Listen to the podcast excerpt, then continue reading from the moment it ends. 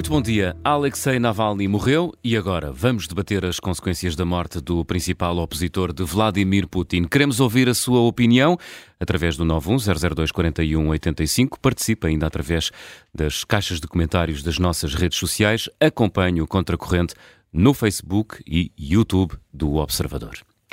Foi uma semana de más notícias. Alexei Navalny, o mais destacado e corajoso dos opositores russos de Putin, morreu numa prisão situada para lá do Círculo Polar Ártico. Na frente ucraniana, o novo chefe de Estado-Maior das Forças Armadas de Kiev ordenou a retirada de Avdivka, onde se combatia praticamente há 10 meses, o que representa uma vitória tática para a Rússia. E como se tudo isto não fosse suficiente, ainda tivemos as surpreendentes declarações de Donald Trump a sugerir que a Rússia podia e devia atacar países europeus da NATO, pois estes não estão a tratar da sua defesa. Na semana em que se completam dois anos da invasão da Ucrânia, o poder do Putin parece cada vez mais inexpugnável e não há sinais tranquilizadores de unidade no Ocidente. É tudo isto que queremos voltar a debater eh, no Contracorrente de hoje e onde começaremos precisamente pela morte de Alexei Navalny. Eh, José Manuel, eh, tu achas que foi uma morte natural ou que ele foi assassinado? Carla, uh, acho que saber exatamente de que é que ele morreu é um bocadinho diferente, porque ele foi assassinado. Quer dizer, ele foi enviado para uma colónia penal que eu recomendo às pessoas que vão ver aos mapas onde é que ela fica. Ela fica literalmente nos confins do mundo, neste caso nos confins da Sibéria, a norte do Círculo Polar Ártico. Uma colónia penal que foi eh, constituída e construída durante o tempo do Gulag, Portanto, uh, esses campos de trabalho, enfim, também não eram exatamente campos de extermínio como os nazis, mas muitas vezes o balanço em vidas humanas não era tão diferente como isso.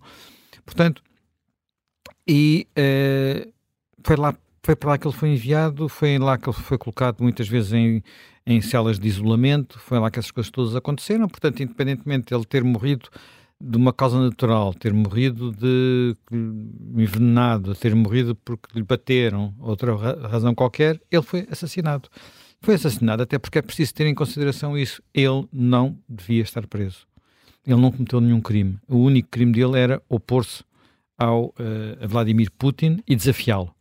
Porque ele não só punha apenas, ele, se tivesse, ele já tinha, tinha já havido uma tentativa de assassinato no, durante um voo de, de avião.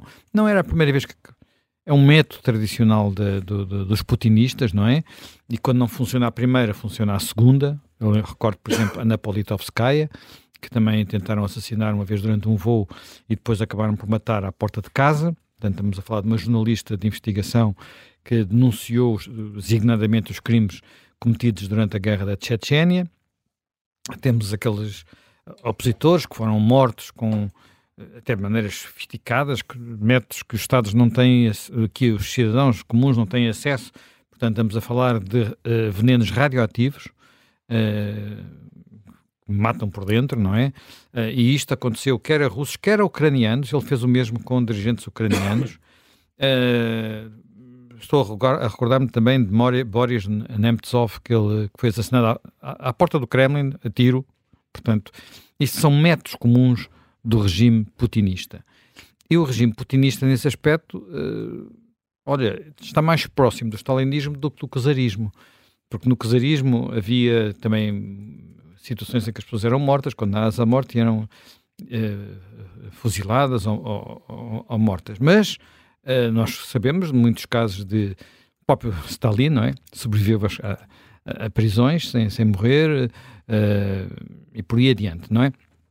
Portanto, uh, estamos perante um regime que não tolera a existência de oposição e de uma oposição teimosa e corajosa. Portanto, como te disse, Navalny era um exemplo disso, porque ele estava na oposição já há mais de 10 anos. Há quem diga até que a sua figura, a sua simples figura, repara, uma coisa que é interessante ver, ele era. Uh, nós olhamos para o Kremlin hoje em dia e aquilo faz lembrar o Politburo do tempo do Brezhnev.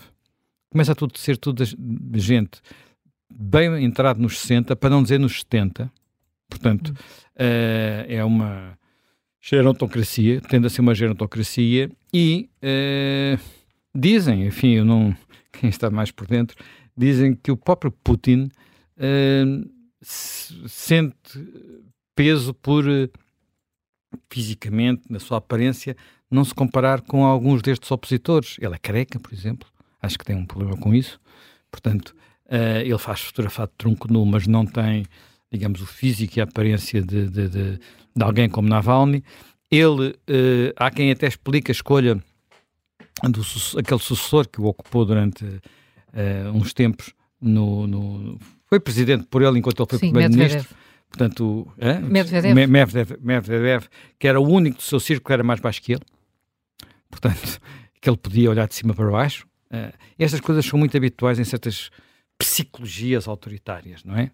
Uh, Putin, psicologia. Mas vamos lá, quando esta coisa de olhar de, de, cima para baixo, acho que foi maravilhosamente sintetizada e, e, e mostrada no, no, filme O Ditador do Charlie Chaplin e na forma como, como Hitler, que era pequenino, arranjou uma cadeira mais baixa para, para o Mussolini, que era maior, na, na vez que. Quer dizer, enfim, naquela vez não era. Não, no filme é tudo ficcionado, não são estas figuras, mas nós percebemos a quem é que ele se está a referir.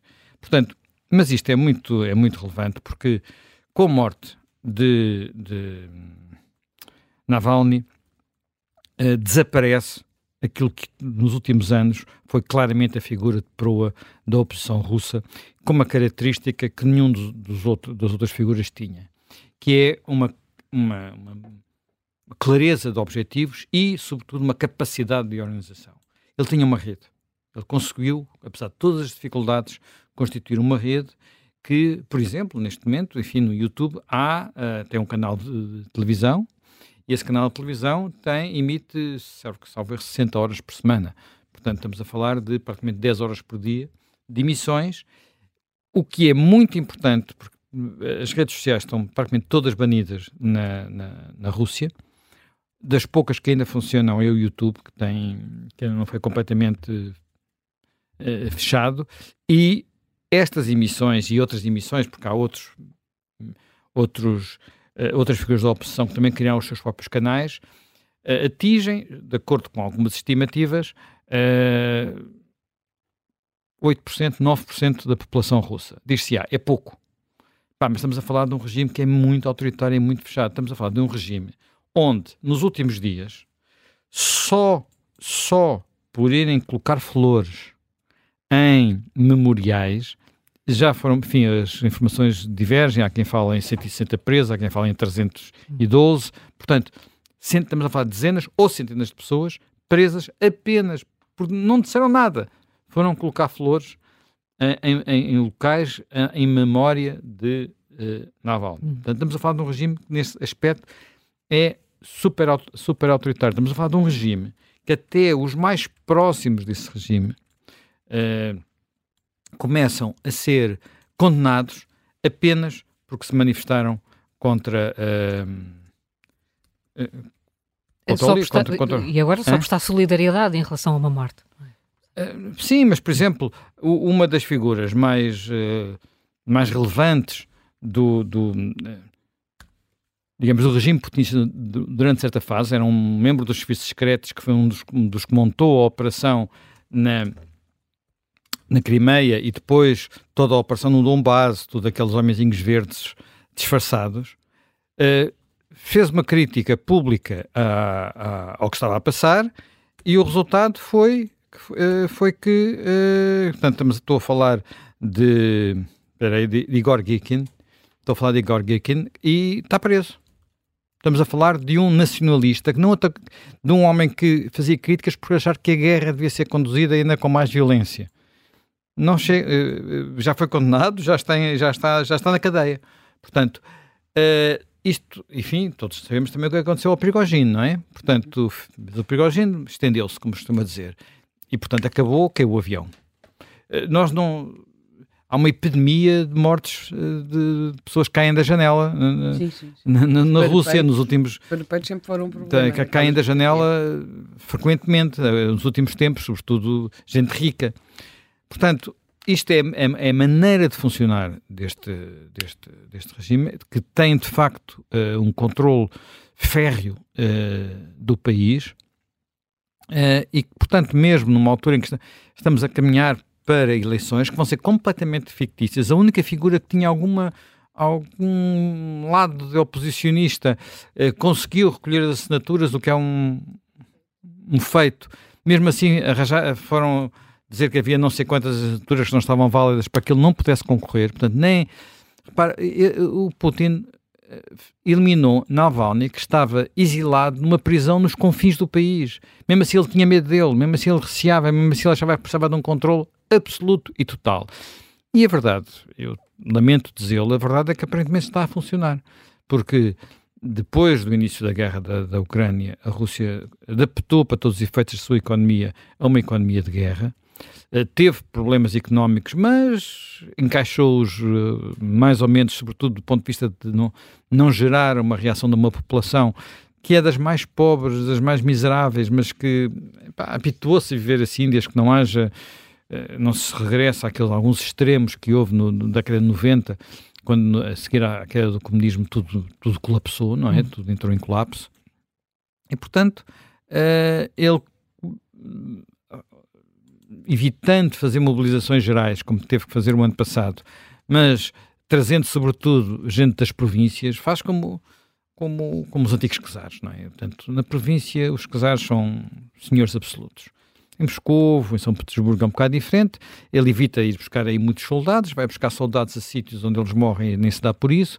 Trata-os como literalmente carne para canhão, como tratavam os czares, como tratou Stalin e como volta a tratar. É a tradição, infelizmente, é a tradição russa e a Rússia nunca se rebelou, eh, se revoltou realmente contra isto. Portanto, isto permitiu, permitiu que depois de, de, do falhanço da contraofensiva ucraniana, os russos tenham voltado uh, ao ataque com vantagem em, em, número de soldados e em uh, algum em artilharia, sobretudo em artilharia, que é combate à antiga, mas que exige que existam uh, obuses para poderem ser disparados.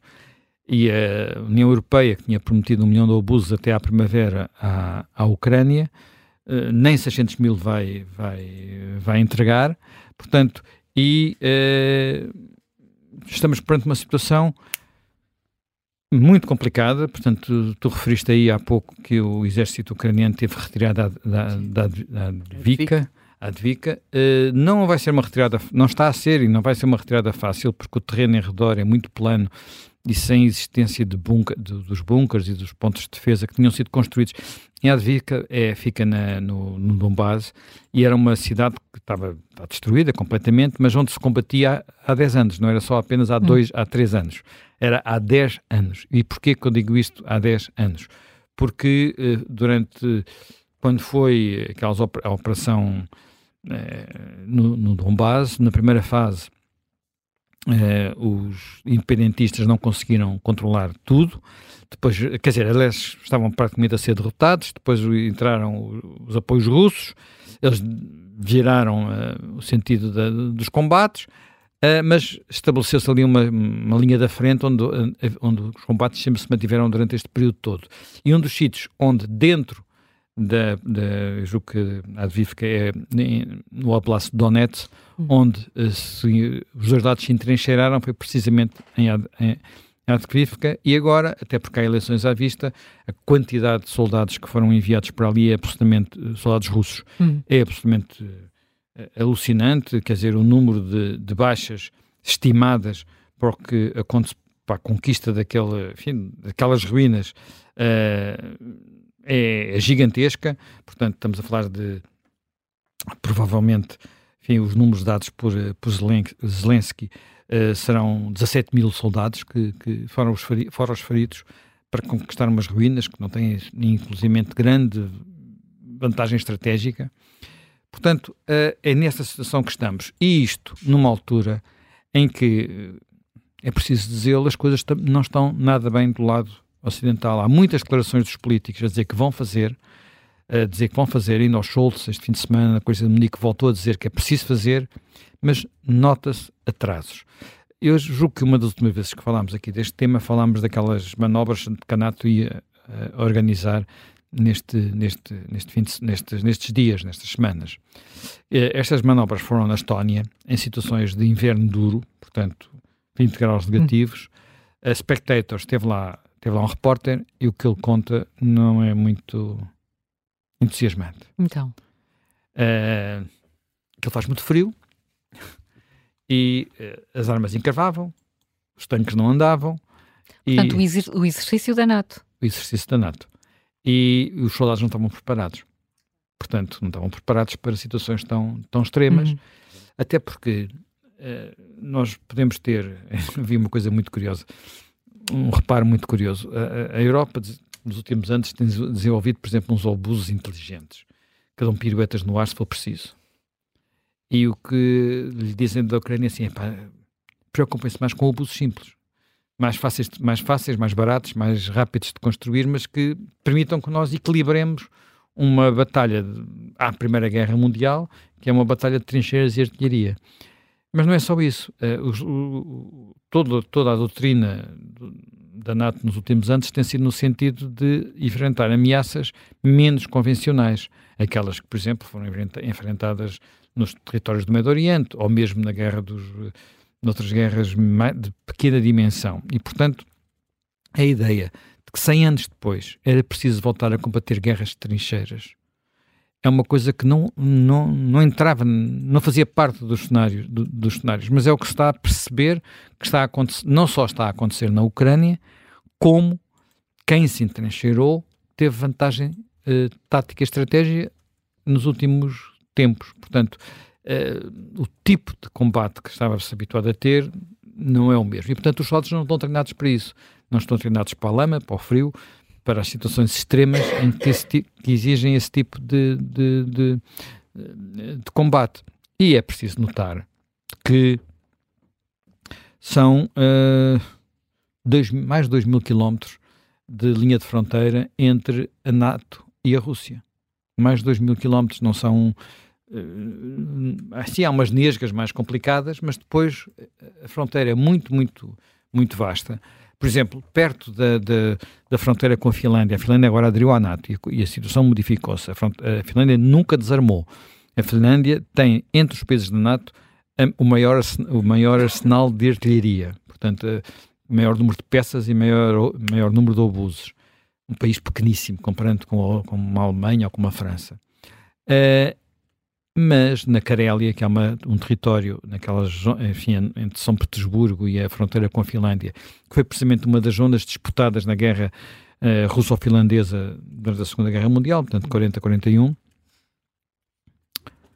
os russos estão a criar um novo, corpo, um novo corpo do exército. Estão a montar um novo corpo do exército nessa zona. Quer dizer, é óbvio que, apesar da entrevista que Putin deu a dizer que são loucuras da NATO, dizer que ele vem, vem por aí abaixo, ele disse o mesmo antes de, da Ucrânia, deu garantias, foi lá o Macron, falou com ele naquela mesa enorme, todos nos recordamos da imagem, disse, é pá, ele prometeu-me que não ia fazer nada. Não era só um jornalista idiota americano, como é o, o Carlson, uh, que ele disse isso, ele disse isso aos líderes europeus, e depois fez o que fez. Portanto, não tem, a palavra dele não vale nada, como nunca valeu a palavra deste tipo de, de, de dirigentes. E, portanto, eh, há, há, razões para ter, para ter receio, até porque, do outro lado, a probabilidade, a possibilidade de termos na Casa Branca Donald Trump é grande. E Donald Trump não, não anda apenas a brincar com o fogo quando diz aquelas coisas relativamente à, à Europa e à NATO e aos ataques. Quer dizer, eh, aquilo que corresponde à forma de pensar de uma parte da elite americana, da elite, enfim, do, Heritage Foundation, de coisas assim, que dizem que estamos fartos de pagar, uh, vocês têm que começar a pagar. É verdade, eles têm razão nisso, Epá, só que isto não se faz de um ano para o outro, mas é preciso que também na Europa se dê mais sinais de que isso já passaram, já passaram dois anos da invasão, não é? Já passaram dois anos de tantas promessas e o que é que mudou? O que é que mudou não é apenas, atenção, é, não é apenas dizer que se vai gastar um pouco, passar o orçamento de 1,5% para 2%. Isso não chega. Porquê é que não chega? Porque aquilo que, o, o, que, o que está nos acordos e que é ainda mais difícil de cumprir, nós falamos muito dos 2%. Não falamos muito de outra coisa que é muito importante, é, que é o equipamento. É o equipamento. E uh, Portugal anda a brincar com o fogo, porque nós dizemos que temos 1,5%, mas metemos lá a GNR. E no que respeita a equipamento, esquece, não há nada. É, o que temos está velho e gasto. E, e sabemos o que acontece aos nossos barcos, que nem, que nem enfim, que entram à deriva em alto mar, coisas barcos de patrulha, não é preciso ir tão longe como isso, E, e, e, não se faz na Europa outra coisa que é fundamental. Não faz sentido na Europa ter tanques suecos, tanques uh, italianos, tanques franceses, tanques alemães, tanques uh, britânicos, tudo isto dentro da NATO. E não haver um tanque único. Pá, e, não, e vamos estar. Uh, andamos há quantos anos a discutir o novo, o novo caça europeu, o avião caça europeu. Pá, os americanos já foram à frente e os países europeus estão a dizer pá, melhor é comprar F-35 e deixar-nos de manias. O que é preciso é, é, perceber para onde é que vamos e não estar tanto tão preocupado sobre se construímos nós ou compramos fora. É preciso é tratar do assunto rapidamente. É evidente que era bom para a indústria europeia e para o sistema uh, até científico europeu que a Europa tivesse outras prioridades mas não pode continuar a fazer aquilo que sempre fez, que é, epá, a França tem que ter lá um pezinho, se não tiver X% não avança com nada, a Alemanha também diz o mesmo, depois a Itália vem fazer exigências, a Espanha uh, também mete, é o galaró que mete a cabeça de fora, portanto, e com, enquanto estamos nisto, na verdade, não, se, não é apenas por lá os 2%, é desses 2%, metade sempre equipamento. Eu não sei se o valor exato é metade, mas uh, à volta disso não é apenas para estar a pagar mais uh, carne de pacanhão para as trincheiras, que são os soldados, não é? É ter o equipamento necessário. Portanto, neste quadro, uh, aquilo que a morte naval nos deve chamar a atenção é que Putin não olha a meios. O regime de Putin não olha a meios. O regime de Putin é um regime que está envelhecido e, e sente-se ameaçado até pela própria pela sua propriedade, não se renovou nem tem capacidade de renovação, mas estas, nestes, nestas alturas isto torna tudo mais perigoso. E a verdade é que aquilo que parecia há um ano, um ano e meio, que tinha sido uma aposta totalmente falhada, a invasão da Ucrânia, neste momento não está a ser, por muito que nos custe admitir isso. E está quase a fazer dois anos, desde, desde esse momento da, da, invasão russa, vai fazer no próximo sábado dois anos. Ana Miguel dos Santos uh, está uh, connosco aqui no estúdio, nossa convidada especialista em assuntos de segurança e defesa. Muito bom dia, Ana Miguel dos Santos. Uh, comecemos por esta morte que ficámos a conhecer na sexta-feira. Que consequências é, é, é que pode ter para a vida interna russa, para a oposição russa e também para todo o ambiente em torno do que está a ser este conflito? Antes de mais, muito bom dia, obrigada pelo convite. Um, eu julgo que, que o Zé Manuel vou tentar não repetir porque um, elencou aqui todos os aspectos que, que, me parecem essenciais e deu aqui enquadramento uh, certíssimo. Eu vou tentar então uh, dizer aqui algumas coisas e trazer aqui só algumas ideias aqui para, para, esta, para esta conversa. Eu, uh, sem dúvida, eu julgo que o impacto maior da morte de Navalny é mais para fora, mais para o Ocidente do que propriamente internamente na Rússia, porque, como o Zé Manuel hum. dizia muito bem, todos os canais de informação, isto é um, isto é um tique, isto é, um, isto, isto é dos livros, quer dizer, isto não é, não é novo. Uh, os regimes ditatoriais, vamos lhe chamar assim, não vamos chamar autocracia porque parece que até é um nome uh, mais simpático ou politicamente correto. Uh, esta, esta ditadura putinista, é? que no fundo controla tudo, controla os meios, os meios de informação, controla através de, de, dos seus braços armados. Portanto, ali não há direitos, não há, não há liberdades, não há. Uh, e, portanto, um, sem dúvida, a morte de Navalny uh, morre, tem, tem um impacto para o Ocidente muito significativo, porque isto é um sinal, claro. Morre, e não tenho a menor dúvida disso, e acompanho perfeita, na íntegra aquilo que o Zé Manuel diz Uh, que morre, para mim, o último reduto da, da, da esperança democrática, porque toda a oposição que, que Putin vai gerindo habilmente dentro da, das suas próprias fronteiras, uh, ele vai gerindo consoante lhe interessa, porque isto também. Uh, nós não podemos esquecer aqui duas coisas. Putin tenta estar sentado no Conselho de Segurança da ONU. Eu, quando digo Putin, porque eu, eu, eu prefiro sempre uh, não incluir tudo, não, não haver aqui, para, para não despolutarmos aqui movimentos anti-Rússia uh, e, e anti-russos, não é? As pessoas. Portanto, há aqui uma conotação clara com, com uma visão de Putin. Porque Putin é um filho do KGB, portanto, toda a mentalidade dele é uma mentalidade completamente diferente da nossa. E eu só, eu só uh, vou lançar aqui uma, um, uma ideia aqui so, ao, que o Zé Manuel dizia, quando Putin uh, que isto é um sinal de medo. Eu, eu não acho que tenha aqui medo nenhum. Uh, Putin não tinha medo nenhum de Navalny. Aliás, há aqui uma coisa muito curiosa. Eu disse uh, uh, primeira, na sexta-feira, quando a morte foi anunciada, eu disse que nós não vamos saber nem o quando, o onde e o como é que Navalny morreu. Eu tenho dúvidas sobre a data da, daquele vídeo do Navalny. Um, acho que esta morte é comunicada. Num... Neste momento, inclusive, há dúvidas sobre quando é que ele morreu. Ora bem, é isso. Eu disse isso na sexta-feira e, e, e, e ficaram a tese, até. Foi, é, a tese, os, os, os, ocidentais, sobretudo aqui mais para. Mais uh, longe do, do leste, tendemos a, a, a, ir na, na onda daquilo que nos, que nos, nos enviam. Eu tenho sérias dúvidas de que ele tenha morrido na, no dia em que foi anunciado, porque aqui, é exatamente na véspera da, do início da Conferência de Segurança de Munique, que o Putin usa habilmente, ao longo dos anos, se nós formos acompanhando a história, em 2007, na Conferência de Segurança de Munique, é quando há aquela viragem em que ficou tudo muito. Vemos as caras de Merkel, de, de, de do John McCain, Uh, uh, em que ele diz na cara em que ele uh, há ali uma viragem que ele diz quando começa a subir o, o, valor do petróleo em que ele começa a, começa a ter dinheiro não é? E a ter essa capacidade e a mostrar já não sou bonzinho então agora eu é que mando aqui. Isto são estratégias que vão no fundo isto faz parte de uma de uma de uma fábula porque o Putin é, é alucinado. Nós, nós não podemos há aqui uma distorção de personalidade muito grande ele é uma pessoa que, que cresceu Uh, uh, com a psicologia do, do KGB, que não tem nada a ver sequer com os serviços de informação, porque nós aqui na, no Ocidente olhamos para os serviços de informação de Intel como uma coisa boazinha, é bom, é, é ameno, mas lá não, o KGB não tem nada a ver, eles são prontos para matar, eles são preparados para matar. Portanto, há uma disfunção daquilo que é o correto e o incorreto. E, portanto, eu tenho sérias dúvidas hum. sobre a data. Uh, uh, acho que há aqui há uma estratégia, porque é exatamente no dia em que ele anuncia a, a, a colocação, o hastear da bandeira em Advika, e portanto, no mesmo dia ele anuncia um, a morte de Navalny.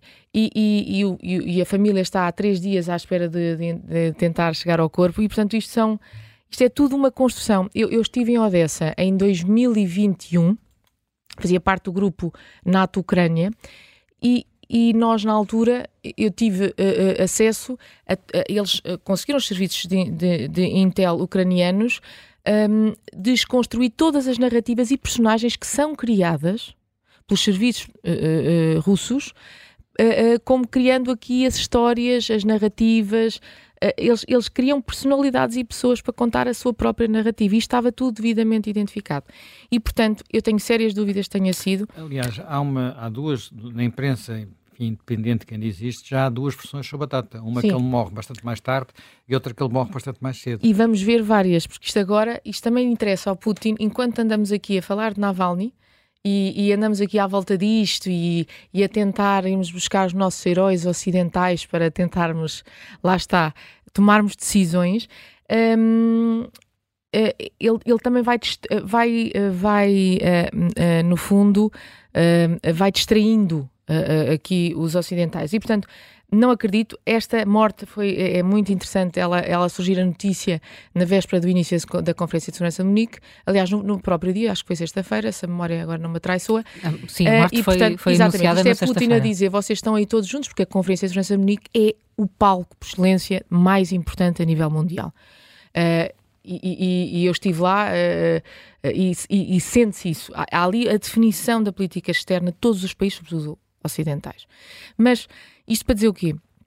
Portanto, nós não vamos saber nunca quando é o, o quando, onde e o como, mas sabemos quem. E, portanto, isso não há dúvida e isso é, é, é claro para todos. E, portanto, hum, há aqui, uh, mais do que medo, uh, Zé Manel, se me permite, eu acho que isto é, é mais a estratégia do. Um, porque ele, ele, ele não tem medo, ele, ele, ele joga com isso tudo. Portanto, há ali uma.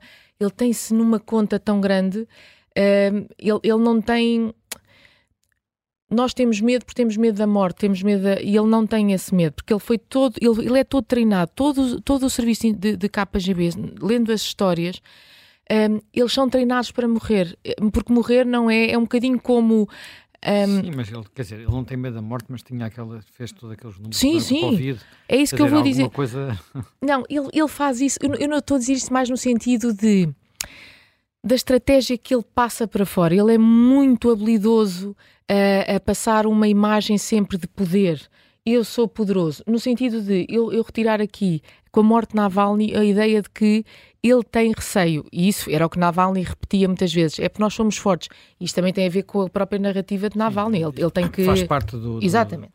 e, portanto, sem dúvida. E, portanto, o, o que me parece aqui, nós não, não, podemos aqui dissociar também um, ehm, daquele discurso, uh, e, isto, e esta é a hipocrisia, e enquanto o Ocidente não perceber que vive num dilema hipócrita de um, ehm, nós neste sentido, nós temos sempre muita dificuldade em justificar o uso da força nas democracias. Nós ainda há, há pouco tempo falámos disto sobre os polícias e uh, a propósito da, da, das manifestações. O tempo que nós demoramos, e o Zé Manel abordou isso uh, cristalinamente. Nós estamos há dois anos, há dois anos, para tentarmos ter aqui um efeito útil. Um efeito útil por parte da União Europeia, por parte dos países. Os atrasos que tem existido no, por parte da Europa, o feedback que eu recebo uh, dos, do, do governo ucraniano é é, é, muito diminuto, muito reduzido. Os, os, países que mais apoiam são aqueles, realmente a Polónia, a Estónia, que têm sido, porque vivem com a ameaça iminente. O resto tem sido esse, esse, esses, esse apoio, que é um apoio dos discursos, das, das, das, das mensagens no Instagram, que o Zelensky até diz isso a, a propósito. O mundo aqui, no, nós, o mundo aqui não é o Instagram, venham, venham ver o que é aqui o mundo real. E, portanto, um, nós vivemos com esse, com, esse, com esse problema que é, eh, ainda na Cimeira da NATO em Vilnius, é, são discursos, eu, eu, eu, estive, eu tenho estado na, nas várias cimeiras e, e, é quase, eu não posso, isto até pode ser mal interpretado, mas eu peço que dê aqui o desconto. Às vezes parece o mundo dos, uh, das, das histórias encantadas um, de Hollywood. Isto parece, às vezes, eu olho para as, para as, para as pessoas que lá uh, que lá vão, e think tankers, e experts, e muitos, uh, muitas escolas, muitas, muitas, uh, muitos institutos que pensam muito a segurança, mas que vivem no mundo encantado. Uh, de Hollywood que veem muitas séries e muitas coisas e depois o mundo real é muito diferente e há uma, há uma, há uma discrepância enorme há um vazio, há um gap enorme entre um ucraniano que está a falar e está a viver com a ameaça e depois aqueles que, como o Zé Mantel há pouco referi muito bem, que todas as estratégias da NATO, os conceitos estratégicos da NATO, estão muito virados, sim, para, para a guerra uh, das, das eletrónicas, da, da a guerra inteligente. inteligente e tudo, e sem dúvida essa é importante mas o que nós estamos a perceber é que uh, não podemos prescindir da guerra das trincheiras e, portanto, deste, desta, desta realidade, desta dura realidade. E, portanto, é, um, ehm, temos que rever todo, esta, todo este papel. Uh, que é, é, muito significativo a própria União Europeia. Uh, nós continuamos a prometer, a prometer, mas é sempre muito difícil. Nós avisamos e, e isto depois é percepcionado lá de lá como eles avisam, eles ameaçam, mas depois aquilo não se traduz em nada. E, e o congelamento dos bens é um problema para fazer executar. Um, as sanções económicas são, eh, primeiro que se consigam executar, é, é, é muito difícil. Nós nunca temos o real uh, feedback de, do, do da, das consequências reais, hum. porque nunca nos passam isso. O discurso sobre, é sobre sempre... o impacto das sanções Exato, económicas. isto é quase como a discussão do orçamento, para, para, as pessoas também perceberem, isto é quase como nós. Nós discutimos muito o orçamento de Estado, mas nunca discutimos a, a execução do orçamento de Estado. É um bocadinho esta, este o problema das democracias e, portanto, o tempo aqui corre contra nós uh, e realmente os próximos 20 anos, e agora olhando também aqui e vendo o impacto que isto pode ter, um, durante anos, a, a, defesa nacional, estas matérias, têm sido o parente pobre uh, dos governos. Um, eu há uns dias vi uma, vi um, uma, uma manifestação, um, um, discurso, um discurso não, um, comentário de um antigo ministro da Defesa Nacional.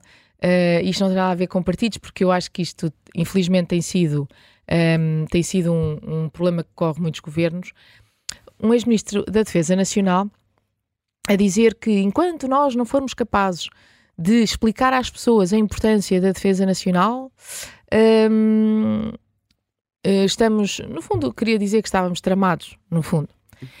Eu, eh, eu ouvindo isto, eu ouvindo isto de um ex-ministro da Defesa Nacional que teve função de Ministro da Defesa Nacional, portanto, teve efetividade de funções, dizer isto depois de ter abandonado o cargo, eu, eu para já eu tinha de cor em, em eu dizer, não é? Ao menos eu, eu calava-me, deixava-me estar quieta, porque isto no fundo é a assunção da sua, da sua incapacidade, não é? Do seu falhanço. E isto é a forma como nós temos tratado a defesa. E então não há espírito crítico nós também para percebermos que como é que é possível alguém que teve essas funções continuar a vir a público depois disso, um, mesmo não sabendo o que era um paiol, uh, acho que, que, todos já estão a perceber de quem estou a falar. Um, até comenta a guerra uh, uh, com, muita, com, com, muita, com fervor muita no Médio, sim, sim. exatamente, no Médio Oriente e da Ucrânia. E portanto eu fico absolutamente chocada. Só que isto tem um impacto, porque o meu choque não, não, não interessa a ninguém, a não ser a mim própria. Mas isto tem um impacto que é isto é informação que é veiculada para as pessoas. E, portanto, é um perigo quando às vezes este, esta.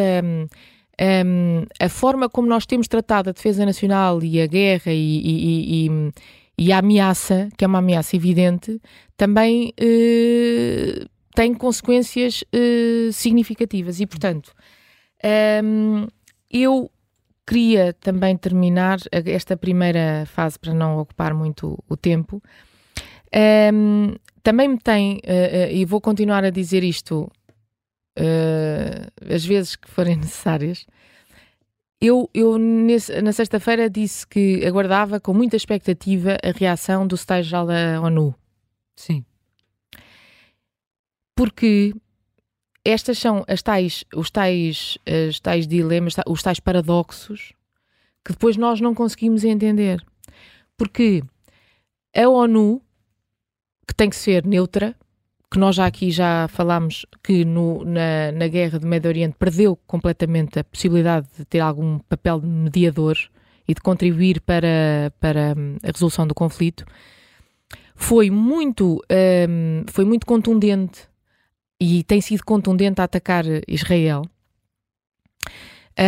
Um, e, e, esta dualidade de critérios relativamente, por exemplo, à Ucrânia, e à Rússia e à forma como trata a Rússia é absolutamente inaceitável.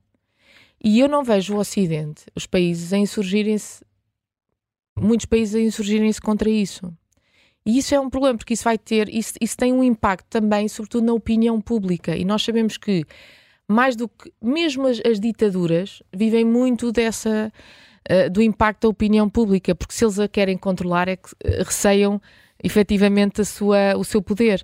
E, portanto, um, lamento que um, e, e ainda não tenha ouvido uh, uma, uma posição aqui mais, mais, mais firme. Hum. Uh, por parte do, do, do secretário-geral uh, das Nações Unidas, porque isto realmente é, um, é, a, é a confirmação de que nós continuamos a passar ali um pouco a mão uh, por cima da Rússia, porque temos sempre a esperança, a esperança democrática de, de toda a gente se redimir. Um, e, um, eu acho que não é aqui o caso. E só para terminar, uh, durante algum tempo eu queria, eu até fui ler um, um pouco mais sobre, a, sobre todo o percurso de, de Navalny, porque há aqui um, um, não é não, não, a pessoa não, não lê toda a história desde a sua infância, para também perceber, porque logo após a morte começou aquela narrativa de que ele esteve ligado aos nacionalistas. Eu, eu, eu aos nacionalismos, eu, eu hum. peço a atenção. É, a narrativa com o Avante subscreveu, não é? Sim, sim, exatamente, exatamente. Um, vamos lá ver, eu acho que há aqui duas coisas importantes. Primeiro, um alerta que eu queria deixar. Quando analisamos uma uma, um nacionalismo, nós temos que olhar sempre e fazer essa análise à luz da realidade das vivências e dos países e da geografia onde estão. Não estou a desvalorizar nem estou a hipervalorizar os nacionalismos, estou apenas a, a trazer aqui algum equilíbrio, algum bom senso, porque uh, muita da história das, dos, dos personagens que conhecemos muitas vezes, é, é, é, sempre a, a resultado dessa, desse, desse início. E realmente Navalny teve esse, esse início que ele próprio em 2003 até veio uh, declarar que, que, foi, que, que, não, que não se revê nesse, nesse seu início de carreira e nós não podemos apagar todo o trabalho que ele tem feito desde que uh, criou a Fundação contra a Corrupção, não se pode apagar porque poderá ter tido um início uh, mais próximo de valores que se calhar nós não simpatizamos ou que não gostamos. Uh, eu julgo que esse trabalho não se pode apagar e não vamos apagar a figura de Navalny e o trabalho que fez um, na defesa de valores democráticos que nós partilhamos. Uh, por ali um momento, porque uh, lembremos do Papa Francisco, e agora uma, uma, uma figura, também, também foi, uh, ele perdeu a primeira, ele perdeu, não, ele não, ele saiu da primeira eleição, quando sim, foi sim. o Ratzinger, porque se, começaram aquelas, as vozes a, a tentar ligá-lo à, à ditadura, e, uh, e ele depois demonstrou que, um, ehm, e conseguiu provar que não era bem assim, que muitas vezes ele, ele usou essa ligação à ditadura para chegar e, e, alcançar os seus objetivos. E, portanto, isso não pode apagar o que papel... não era ligação, era, era, era, era falar. No fundo, não. é a pessoa não se opor, não se opor muitas vezes. Uh, mas... Não se opor militantemente. Exatamente, exatamente. Um, e efetivamente uh, isso não apaga o trabalho que ele tem tido e, e muito meritório, uh, e como ele podemos usar tantos, tantos outros casos, até mais conhecidos nossos, de basta ver o 25 de Abril. nós temos pessoas que estiveram muito ligadas à esquerda, ao máximo de, à extrema esquerda, porque era, era um movimento contra a ditadura, era contra a, a, o, o, status quo, não é? Hum. E, portanto, isso às vezes não, não significa que as pessoas sejam na sua raiz ou na sua essência defensores acérrimos de, de, de, desses valores de esquerda. E, portanto, uh, julgo que, uh, infelizmente, com a morte de Navalny morre o último reduto uh, da esperança democrática, pelo menos o mais sonoro e mais visível, e espero que isto sirva, sobretudo, para acordar aqui. Deixa-me as... só dizer uma coisa, claro antes de acabar, em cima da hora, que é, espero tenho uma certa. que. Uh, vamos falar disso a seguir. Tenho a esperança de, como aconteceu noutros países daquela região, a mulher possa tomar. Uh, Sem dúvida. Uh, tomar o, digamos, o, a chama continuar dele. o legado, não é? Continuar o legado dele. Porque e vai já continuar, tem, já tem já acontecido está. e ela já, já fez isso nas primeiras horas. Mas depois falar melhor Exatamente. dos Mais à frente. Vamos, vamos, tentar perceber o que é que fica uh, da, da, da, oposição russa depois desta Marte. Helena Matos, eh, eh, a invasão russa está a fazer dois anos, eh, agora com esta notícia de Navalny, que balanço é que, é que fazes deste período? Bem, os balanços têm sido aqui feitos e, e é óbvio, não é, que hum, o Ocidente tem de pensar que eu trata da sua vida, outros tratarão da sua vida por ele. Não é? E estou a pensar muito na Europa, que vive exatamente nas tais histórias de encantar, depois daquela fase em que se achava que a paz se conseguia por repetir a palavra paz, depois muitas vezes até a dificuldade que tem em perceber o que é um esforço militar, independentemente de se perceber que existe sempre um lado muito complicado e negro em todas as guerras. A própria dificuldade, por exemplo, nós vemos muito isso com Israel, não é? A ideia de que conseguem fazer operações cirúrgicas sem vítimas colaterais e que nós conseguimos fazer, quer dizer, não, não é verdade. E aliás, se quisermos recuar à Segunda Guerra, basta prever como não é mesmo assim. E, portanto, acabamos por ter uma visão muito cinéfila dos conflitos militares como sendo muito rápidos, uh, muito que é possível os bons fazerem sempre tudo bem. Uh, e, e, e, na verdade não é nada assim. Depois trocámos um bocadinho essa narrativa pelo fascínio por aqueles ambientes muito, muito tecnológicos e, portanto, nós íamos conseguir fazer a guerra sem pôr botas no chão, sem sujar as mangas, uh, as mãos de sangue e mandar sempre assim umas unidades, uh, umas coisas muito tecnológicas que iam lá e faziam as coisas por nós. E, e como acontece com todas as fantasias, essa está a ser um, dramaticamente estilhaçada. Esperemos só que uh, a Ucrânia não acabe a ser uh, a primeira vítima uh, desta, desta nossa história de encantar em que temos vivido.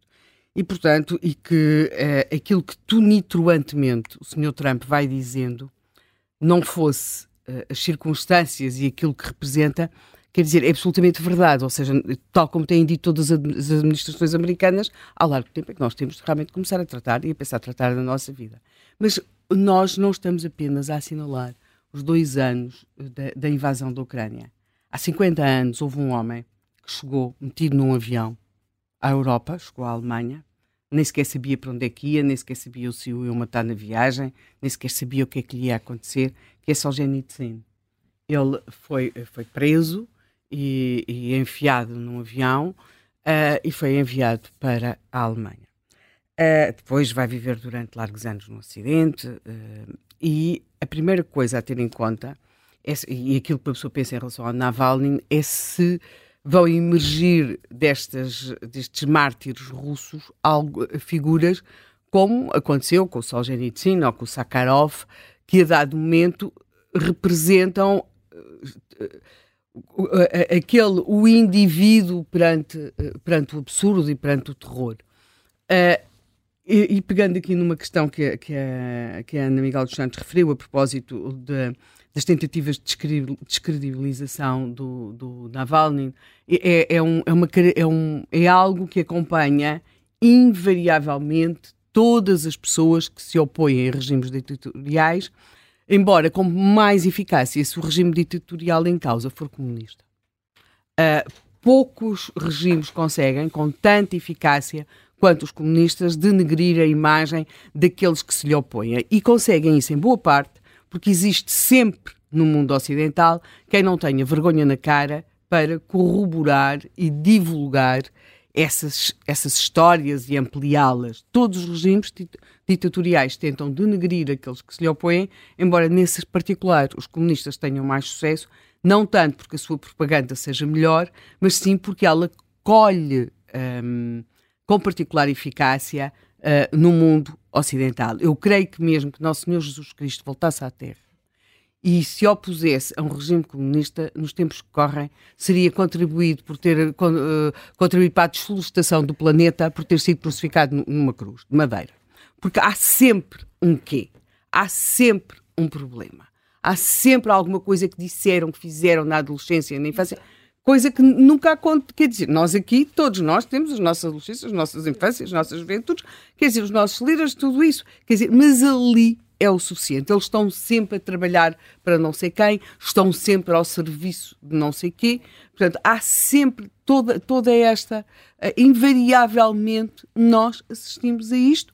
Se, talvez sejamos menos sensíveis àquilo que acontece com os opositores ao regime chinês, porque é uma, são geografias linguagens e uma cultura que dominamos pior e também porque ainda não, não, não, não é bem esse o problema que está para nós no centro da, da mesa, aqui para usar a expressão do, do, do Rui Rocha com Montenegro, mas uh, é, é, é, sempre uma tática usada. Portanto, eu creio que nós iremos ouvir falar muito sobre as coisas do Navalny, como ouvimos falar sobre o Solzhenitsyn, sobre o Sakharov, e, e algumas dessas coisas são absolutamente uh, patéticas, quer dizer, porque uma pessoa está a, a tentar sobreviver a uma ditadura, uh, recebe ajuda de alguém ou que lhe consegue publicar os livros ou que consegue ajudar a ele ou à sua família a fugir, quer dizer, e, e, aqui nós sentados nos nossos sofás confortáveis do Ocidente, achamos que ele se calhar não devia ter recebido uh, apoio ou dinheiro ou meios para viajar daquela pessoa, porque aquela pessoa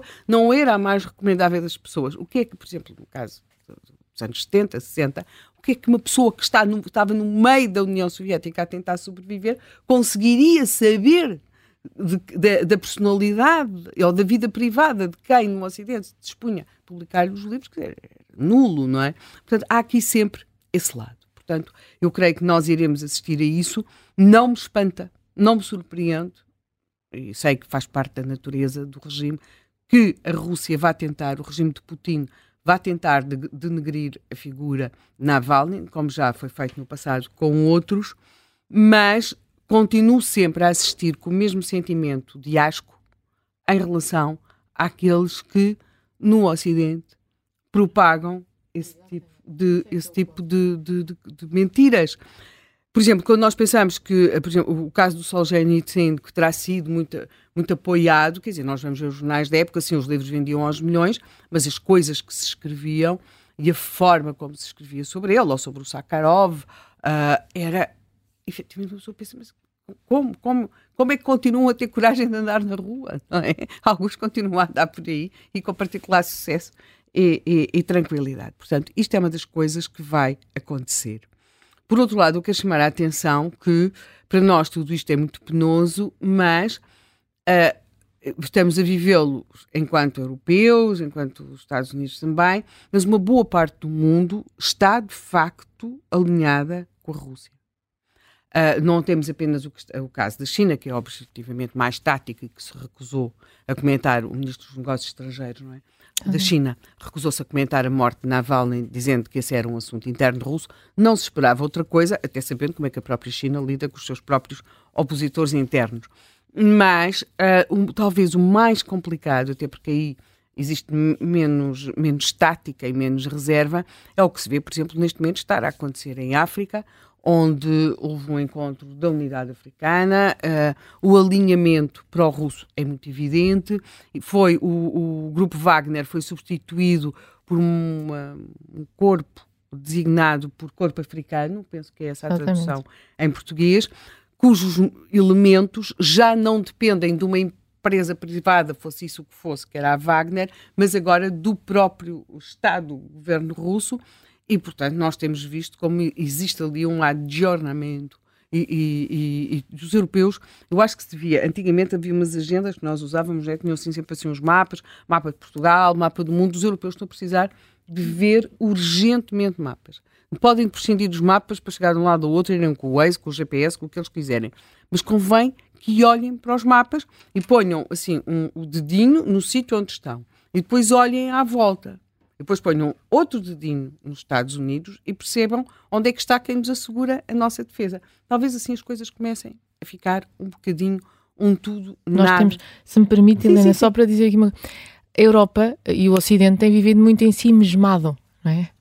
É, vivem dentro da, dos seus problemazinhos e esqueceram-se do mundo. A África é um, é um, é. é um caso uh, uh, gritante. Nós, uhum. nós perdemos completamente o pé lá. Aliás, cada vez, eh, independentemente da solução que vier a ser encontrada, a solução, quer dizer, a solução, porque ali é sempre tudo a prazo, para o conflito israelo-palestiniano, convém sempre que nós pensemos que aquilo fica mesmo aqui perto e que, a formarem-se dois Estados, alguém há de ter de conseguir assegurar a segurança não é de Israel, é, é, a segurança num Estado palestiniano. E isso não se consegue fazer com drones. Portanto, quem é que se vai mandar para lá? Portanto, mas aqui para não me desviar muito.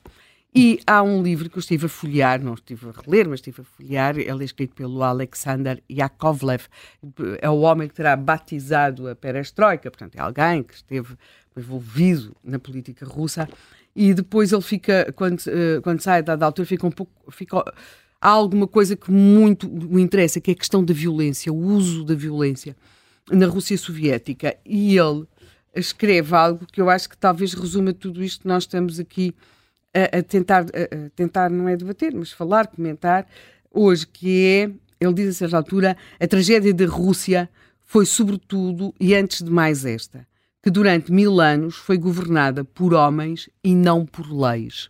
Uh, ele, o Yakovlev já morreu, e quando ele escreveu isto, não sei se talvez tivesse a esperança de que a Rússia, hum, com muitas tropeções pelo caminho, entrasse na rota das, dos Estados que se governam por leis. E, e nesse sentido, as leis contestam-se, as leis às vezes violam-se, mas as leis estão lá. E, portanto, Uh, nós, nós hoje ouvimos mesmo aqui um, o António Barreto no, no podcast da, da, Maria João Avilés, só ouvi ainda a promoção, não ouvi o podcast, Sim. mas ouvi, dizer que assistiu ao nascimento de um Estado democrático, quer dizer, com uma Constituição. Portanto, é esse Estado das leis. E, e aquilo que nós estamos neste momento a ver na Rússia e a assistir é um Estado que se governa por homens. E a cada morte destas, a cada violação das coisas, a cada, a cada ato de barbário, que nós. A, a, a nossa surpresa é sempre esta: é, é, é um Estado governado por homens e em que as leis vão cada dia sendo mais arredadas da cena. No princípio nós dizíamos, ah, mas o Putin disse isto, comprometeu-se a isto, havia um tratado. Já não falamos disso há, muito tempo. É um Estado governado por homens. Portanto, é um, uma forma de pensar, de agir, de atuar completamente diferente dos, dos, Estados que se regem por leis, que, como digo, muitas vezes violam, muitas vezes ultrapassam, mas as leis estão lá. E aquilo que nós estamos agora aqui é neste Estado governado por homens e, portanto, só falamos de Putin. Porque, em parte, é como se as nossas próprias palavras já tivessem introduzido que estamos naquilo que o Yakovlev, eu penso que ele, falando em relação ao passado, mas infelizmente voltou ao presente, é que a Rússia voltou a ser uh, aquilo que tinha sido durante mil, os tais mil anos que falava Yakovlev, um Estado governado por homens. É um Estado eh, governado por homens, agora aqui com este golpe recente de, de sexta-feira, pelo menos da notícia da morte de Navalny. Eh, convidámos para se juntar ao contracorrente o historiador António José Telo, é professor da Academia Militar. Muito bom dia, professor António José Telo. Obrigada eh, também por, por se juntar a nós com estas circunstâncias, quer esta morte, quer a evolução no terreno. Podemos dizer que a Rússia está a vencer a guerra? É, bom dia. Bom dia. Não me parece estar numa posição vantajosa, mas vencer é um termo muito definitivo. Muito, muito definitivo, é muito definitivo em relação ao que se está a passar. Antes de mais, permita-me uma pequena observação histórica. A Rússia, eh, sempre que quis poder, foi um Estado autocrático e foi um Estado em que precisou de um poder central forte. Com uma agravante que muitos países europeus não têm, é que a Rússia é um retalho de nacionalidades. A Rússia não é uma nacionalidade forte, é um retalho de nacionalidades, é um retalho de etnias, é um retalho de religiões, é um retalho de mentalidades e é, de facto, o maior país do mundo em termos de extensão territorial. Longe de ser o maior em termos económicos, mas em termos de extensão territorial, penso que não há muitas dúvidas que vai desde a fronteira da Polónia até ao Pacífico, não é? Portanto, essa realidade sempre marcou a Rússia e sempre que a Rússia se procurou afirmar, teve que se afirmar a partir de um sistema central forte. Isto é verdade em relação aos czares, hum. aqueles que nós consideramos, ou que a própria Rússia considera como os grandes czares, são aqueles que afirmaram o poder central. E é, e é verdade também em relação ao sistema posterior, portanto, ao sistema que se instalou a partir de 1917, o sistema comunista, sobretudo no período stalinista, mas até ao seu final, que baseou sempre nesse poder central que esmagava os restantes. E a razão por que faz isto é relativamente simples. A Rússia tem que ser orientada por uma ideologia de expansão. Essa ideologia de expansão exige um poder capaz de centralizar os recursos da sociedade e os desviar para uma aplicação militar. É por isso que nós hoje temos uma situação em que, olha, por exemplo, comparemos a Rússia com a China. Sim. A China tem uma economia 10 vezes maior do que a Rússia. Atenção que não é duas vezes, é 10 vezes. 10 vezes maior. E aumenta. Tá? Todos os anos aumenta essa diferença. E, no entanto, a máquina militar russa, em muitos aspectos, é, é, superior à chinesa. Por exemplo, em termos de arsenal nuclear, não tem comparação, é muito maior o arsenal nuclear russo e os vetores ligados a esse arsenal nuclear do que o chinês. E, eh, embora a Rússia tenha, tenha uma tendência de perder sistematicamente as tecnologias ligadas, tecnologias de ponta, sobretudo ligadas à, à atividade e ao poder militar. Portanto, a Rússia tem que. Eh, Putin não é uma novidade em relação à Rússia. O que foi novidade em relação à Rússia foi, olha, um Gorbachev, e sim, hum. isso é, é que era novidade, é que era diferente e foi uma exceção em termos do processo russo. Agora, eh, temos que entender também que todos os Estados são governados por homens e mulheres ou seja, todos os Estados têm uma, uma direção política que é humana. Só um Estado que não fosse governado por homens é que não, não seria isso. Agora, eh, o Estado de Direito, como existe no Ocidente, é, não é uma realidade russa quanto a isso, não há dúvida. Sobretudo, e em particular, como existe no Ocidente, em que cada vez é mais complexo e cada vez é mais difícil de uh, operar e de executar ações rápidas e decisivas como a Rússia pretende fazer. Portanto, o que aconteceu na Rússia recentemente, portanto, com a morte principal, o assassinato, podemos dizer, do principal opositor de Putin, é uma, uma lembrança disso, é uma maneira de nos recordar isso. Nós não sabemos o que é que aconteceu ao certo, se houve uma ordem, se não houve, mas se houve uma ordem, e tudo indica que sim, ou seja, que houve uma decisão, alguém tomou a decisão que era a altura de matar esse opositor. Se houve essa ordem, não, não pode haver muitas dúvidas que ela partiu de Putin. Não estou a ver mais ninguém na Rússia que pudesse, neste momento, tomar essa decisão que não seja o próprio presidente Putin. E eh, também não, não pode haver muitas dúvidas que isto faz parte de um processo que na Rússia vem pelo menos desde 2008, nem sequer é 2014, é pelo menos desde 2008 e desde o confronto, a guerra que a Rússia provocou contra a Geórgia, é um processo que é um processo de aumentar o poder central, uma fuga para a frente. Já agora uma coisa que também as pessoas normalmente não entendem, mas que é muito importante.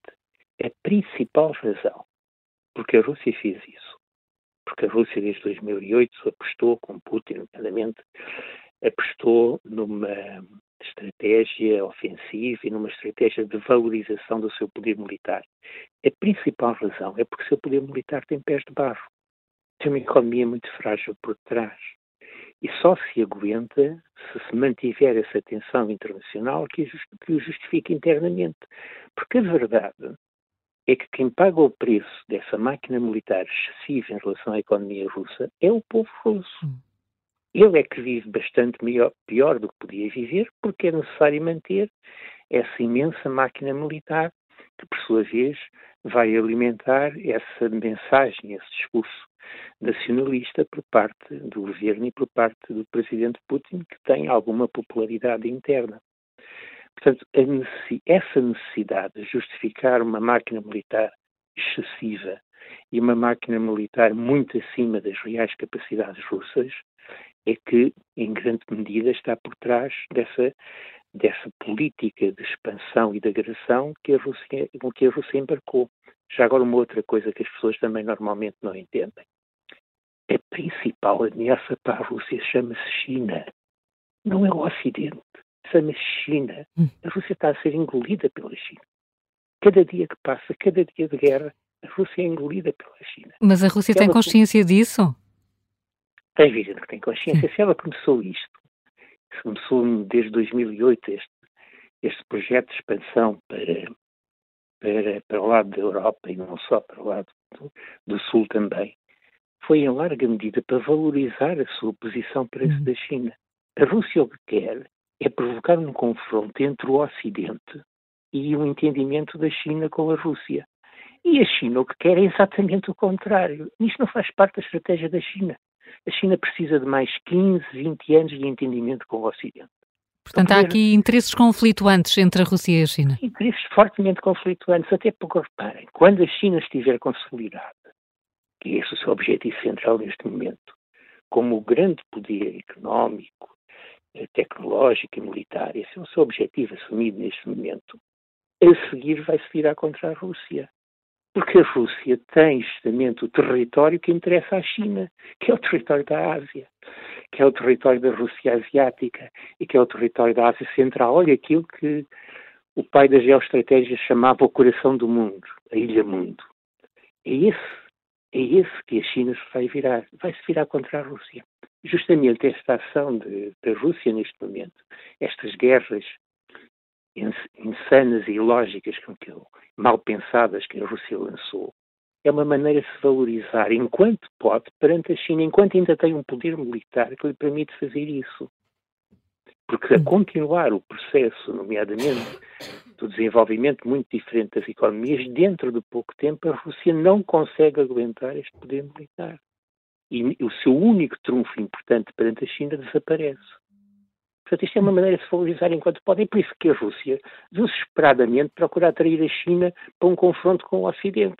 E é por isso que muitos comentadores que dizem não, Rússia e China é tudo a mesma coisa, é, não, não há qualquer diferença, eles são inimigos do Ocidente, não percebem então fazer o jogo da Rússia. É isso que a Rússia diz, é isso que ela quer. E o que a China diz é justamente o contrário. Diz não, não, apoio militar nós não damos. E por acaso também nem sequer nem sequer apoiamos eh, os objetivos desta guerra. Olha, quem entende isto muito bem é o, é o Ocidente inteligente. São os Estados Unidos, é a Grã-Bretanha, é a Ucrânia. Esse se entende o Japão, esse se entende. Infelizmente, o Ocidente ideológico, aquele que vê o mundo a preto e branco, o mundo redutor, de um lado estão os bons, do outro lado estão os maus, de um lado é o diabo, do outro lado são, são os santos. Esse não entende. Para eles, ah, não, são autocráticos. Ah, autocráticos são inimigos. Como se as democracias tivessem que exportar a democracia à força. Quer dizer, sempre que as democracias tentaram exportar a democracia à força, o resultado foi um desastre tremendo. O Vietnã, o Afeganistão, outros tais. Portanto, neste momento, o que esses acontecimentos na Rússia nos fazem lembrar é esta realidade. Hum. E, e, nesse a sentido Rússia, dessa, eh, da, da impossibilidade Rússia, de impor democracias. Sim, sim, claro. A Rússia está a perder a guerra. Ou seja, os objetivos centrais da Rússia ao começar esta guerra estão a falhar sistematicamente. Porque ela, uma das coisas principais que queria era impor-se como um aliado de peso perante a China. Ora, a China, o que está a dizer é aliado, não é. E, em, sobretudo, em, em, em termos militares. E, para além disso, nós queremos continuar a nossa relação com o Ocidente. Ouça, veja, quando o presidente Zelensky falou, e falou há pouco tempo, na realização de, um, de, uma conferência de paz. O que é que ele disse? A China tem que estar presente. Foi o presidente Zelensky que disse isso. Ele entende o que se passa. Ele percebe esta realidade. Infelizmente, muitos dos nossos ideólogos do Ocidente estão cegos, não entendem os princípios básicos da estratégia e veem de facto o mundo, de um lado estão os maus, que é os ditadores, malandros, malditos, o diabo, e do outro lado estão os bons, os santos, que são as democracias. Quer dizer, se nós olhamos para o mundo assim, só fazemos as neiras, só fazemos desastres uns a seguir aos outros, não percebemos o que se passa na, na realidade.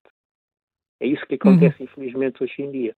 É o que está. Isto, o mundo não é um mundo entre bons e maus, entre diabos e santos, é um mundo muito mais complexo, muito mais variado, muito mais real e, infelizmente, muito mais perigoso do que era até há pouco tempo. Não é um mundo a preto e branco. Professor António José Tel, muito obrigada por uh, ter trazido aqui estas nuances à discussão que estamos a ter, é o conflito na, na Ucrânia, mas há também toda, toda a geoestratégica uh, global. O professor uh, Orlando Samões é especialista em relações internacionais, junta-se também aqui ao Contracorrente. Muito, muito bom dia. ouvindo até muito estas, bem-vindo mais uma vez, ouvindo até aqui esta, esta explicação, o jogo de alguma forma está a virar para o lado da Rússia? bom, hum estão a adensar, estamos aqui a concentrar cada vez parece mais assuntos quase que no mesmo assunto, precisamente porque há muitas fontes de preocupação e não estávamos à espera de ter mais esta da morte de um opositor, porque é algo, enfim, é um, parece-nos, enfim, uma situação assim mais difícil de, ainda mais difícil de perceber e que vem na sucessão de um conjunto de ações que nos deixam um bocadinho perplexos. Eu tenho estado a ouvir e concordo bem em geral com aquilo que tem sido dito. Eh, gostava até só de ter de sublinhar mais eh, alguns pontos que achei interessantes e, e, e sobre os quais Sim. acho que podemos, enfim, discutir um bocadinho melhor nomeadamente a questão de, para um regime estar a tomar uma atitude deste género e que para já podemos mesmo, ao que parece, poder ser eh, imputada, eh, portanto, à própria direção e ao regime, eh, houve quem dissesse que também pode haver um lado de medo do próprio regime. E isso é bastante interessante porque faz-nos lembrar um dos autores clássicos da teoria política, Montesquieu. Ainda agora estávamos a falar entre uh, um, o governo das leis e o governo dos homens. Ele foi um dos principais promotores da ideia de separação de poderes e deixou-nos a ideia muito clara de que o medo estaria a ser, a ser associado sempre ao despotismo. Seria aquilo que ele, eh, que ele acharia, ele, ele chama-lhe o princípio do despotismo, mas que é um medo que é muito difuso e partilhado e que acaba por ser um sentimento que anima todas as pessoas que estiverem sob um regime mais centralizado, mais autoritário. Uh, ou seja, as pessoas sentem-no, as pessoas sentem agora que até nem podem prestar homenagem a Navalny, uh, sentem os opositores, mas também sente, em grande parte, o próprio regime, que também toma esta atitude, porque provavelmente está pode estar a sentir que se alguma coisa correr mal, não só a comunidade internacional, como alguns opositores, podiam ver em Navalny alguém que podia conciliar alguma dessa oposição ou representá-la, e portanto ele era um, digamos, um inimigo suficientemente importante. para ter que ser eliminado contra aquilo que ele achava que, que seria até eh, natural, porque o próprio Navalny, apesar de corajoso a ter voltado à Rússia, achava sempre que a Rússia não faria dele um mártir, eh, ainda assim, ou por ação direta, ou por, eh, pelas condições em que esteve, ou por qualquer outra razão misteriosa, e aqui o mistério também faz parte de manter um, um regime que, no, que, no fundo, vai tentar recriar a sua narrativa e que não nos vai deixar ao que tudo indica, saber a verdade. Eh, no fundo, o, o, o regime está a utilizar algumas das maneiras de pensar que podem remontar quase à década de, de 20 do século passado e isso não nos deveria deixar muito descansados. Claro que, enfim, a história nunca se repete, mas como alguns historiadores costumam dizer, não se repete, mas rima. E, e voltamos a ter uma política muito dividida entre eh, amigos e inimigos, e nota-se a maneira como Putin eh, anda, portanto, a tentar encontrar alguns amigos, como fez com a Coreia do Norte, e depois trata como inimigos, não só neste caso alguns internos, como, obviamente, o Ocidente. O Ocidente, esse, que também está, como foi dito e bem, com alguma dificuldade em decidir e em tomar decisões estratégicas. E isso, mais uma vez, eh, faz lembrar a década de 20 que deu origem à subida dos extremismos do século passado. Estamos a voltar a passar por uma situação muito semelhante em quase todas as democracias europeias, em que os parlamentos têm dificuldade em encontrar ou coligações estáveis ou governos de um só partido. E isso era um dos pontos muito sublinhados no final da década de 20 como sendo um traço das democracias liberais, portanto, que teriam uma tendência de espartilho ou de divisão de votos ou de dispersão que faria que com que fossem uh, enfim, com que as democracias liberais eram vistas como, como tendo dificuldade em optar, tomar decisões estratégicas, tomar decisões nacionais, e que por isso não eram muito fiáveis e por isso também estavam a ser substituídas eh, eh, não por regimes de leis baseadas no Parlamento, mas por pessoas que iam ficar muito acima desses Parlamentos e a tomar as decisões verdadeiramente estratégicas. Era esta a narrativa que, hum. em parte, está a voltar e está a voltar muito na Rússia.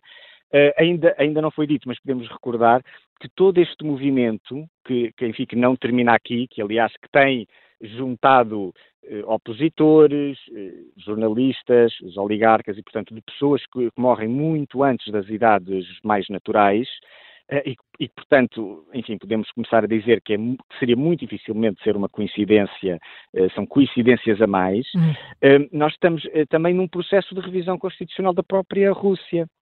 Repare-se que uh, uh, ainda há bem pouco tempo estávamos a discutir a possibilidade que Putin terá de ser eleito mais duas vezes. Impuseram esse limite das duas vezes de reeleição, mas alargaram o período por cada mandato, vai passar a ser seis anos. Mas na realidade a própria lei, aqui de facto é uma lei muito pessoalizada e, portanto, lá está a tal ideia do, do, regime dos homens e não das leis, porque é uma lei feita à medida para ele porque esquece o que está para trás. Uhum. Ou seja, só haverá mandato de hora avante desde 2024, mas esquece o facto que ele já cumpriu, no fundo, quatro mandatos com um pelo meio. Com um pelo meio em que não foi uh, uh, presidente, mas que ainda assim, enfim, via-se de igual para igual com a pessoa que nomeou para o ser e que, enfim, um, até podemos ter muitas dúvidas acerca uh, dessa, dessa estratégia que na altura foi tida em consideração e que, no fundo, deu-lhe possibilidade de manter o poder. Mas mesmo não contando com esses quatro anos, nós podemos estar numa possibilidade de, de termos alguém no poder, uh, creio que, portanto, 30 e, portanto, 36 menos 4, 32 anos, o que já ultrapassa Stalin. Portanto, teremos alguém um mais tempo, vai ser um recorde, só não passa o recorde, creio eu, de Pedro, eh, portanto, hum. eh, mas aproxima-se, portanto, eu acho que Putin pode estar já a comparar-se eh, com a, a, mais longevidade quase de sempre. Eh, há pouco, quando falei no, na questão do medo que se começa a sentir num regime tão autoritário, tão apertado quanto este, eh, achei interessante uma, uma menção que foi feita também no início aqui da, da conversa, acerca de questões mesmo muito pessoais dele ou de características dele. O medo como sentimento que é, é uma questão psicológica. E eu creio que nós, a partir de agora, a teoria política, enfim, é muito clara na maneira como pode avaliar um regime deste género. Mas a partir de agora, traços psicológicos, a maneira como ele está, a maneira como ele se vê, a maneira como ele se vê perante os outros, hum. vai poder ter que entrar no debate.